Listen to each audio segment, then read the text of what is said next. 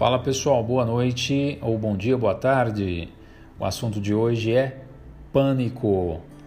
Você conhece alguém que já tenha enfrentado esses desafios sintomáticos, catastróficos, atormentadores? É um verdadeiro holocausto, né, que a pessoa vivencia. Pois bem, para aqueles que ainda não me conhecem, meu nome é Hollenberg Martins, sou psicólogo e estou gravando mais este Hollenberg Cast para clarificar, esclarecer para algumas pessoas que ainda não têm acesso a um pouco mais de detalhes sobre alguns temas da psicologia e que elas possam se beneficiar desse conhecimento, seja facilitando uma compreensão do sintomática, seja buscando um, um, suporte psicoterapêutico, se desvencilhando de algumas crenças, alguns achismos, e é isso que nós vamos tratar aqui. Pois bem, o pânico é identificado por conta de uma hiperexcitação fisiológica, uma ativação, ou seja, acompanhado por ocorrências intermitentes de medo e ideações verbais ou imaginárias errôneas de catástrofes física ou mental, que leva a maioria das pessoas a experimentarem um desconforto extremado em várias ocasiões, não importa onde ela, esteja. Embora seja exposto aqui os, os principais sintomas que eu vou citar aqui, eu espero que e não encorajo ninguém fazer autodiagnóstico, pois este deve ser feito, obviamente, por um profissional especializado, ou da psiquiatria ou da psicologia. Tudo bem? É, os principais sintomas normalmente tendem a ser taquicardíaca, sensação de sufocamento, tensão ou abalos musculares, tontura ou vertigem, náuseas, sudorese, secura na boca e garganta, arrepios, ondas de calor e, e, e frio, urgência em urinar ou evacuar, formigamento nos membros, sensação de fadiga e por aí vai. Existe ainda os sintomas psíquicos, né? Esses que eu falei, eles são mais de ordem é, corpórea, ali, fisiológica, digamos assim. Vou falar agora os, os sintomas psíquicos, né? Psicológicos, que são nervosismos, inquietações, sobressaltos, sensação de estranheza, medo de perder o controle, medo de enlouquecer, medo de infartar, medo de morrer e por aí vai. Pois bem, aqueles que são acometidos por tais desconfortos apresentam um desejo incontrolável de fugir de onde estão. E isso não é motivos para ninguém é, é, fazer chacotas ou piadinhas. Isso é uma verdadeira tormenta, viu?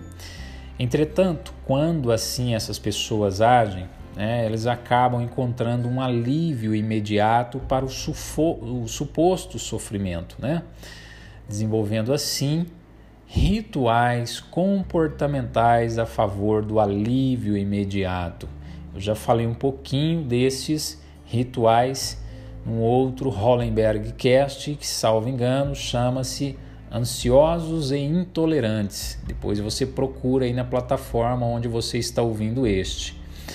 Isso mesmo, ou seja, a pessoa quando ela encontra esse alívio imediato, ela tende a ficar refém destes comportamentos que proporcionaram alívio imediato. Porém, mal sabem estes indivíduos que eles se tornaram como eu já disse, reféns de tais rituais. E pior ainda, é...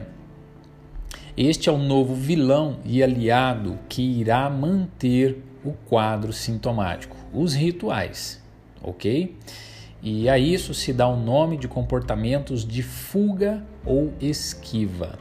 Então o sujeito passará a evitar ambientes em que as primeiras crises se manifestaram e passarão a fugir de determinadas circunstâncias que lhe assemelham a ameaças. Que circunstâncias são essas? Normalmente, as que assemelham com ah, o ambiente onde se originou a primeira crise, tá? Às vezes a pessoa destituída de informação é, terapêutica, ela não consegue avaliar quais estímulos estão disparando aquilo nela. É, vi, visitas médicas que seriam recomendadas regularmente tornam-se estupidamente exageradas dentro de poucos dias ou meses. Por agora, é, a pessoa quer saber de onde vem tanto sofrimento.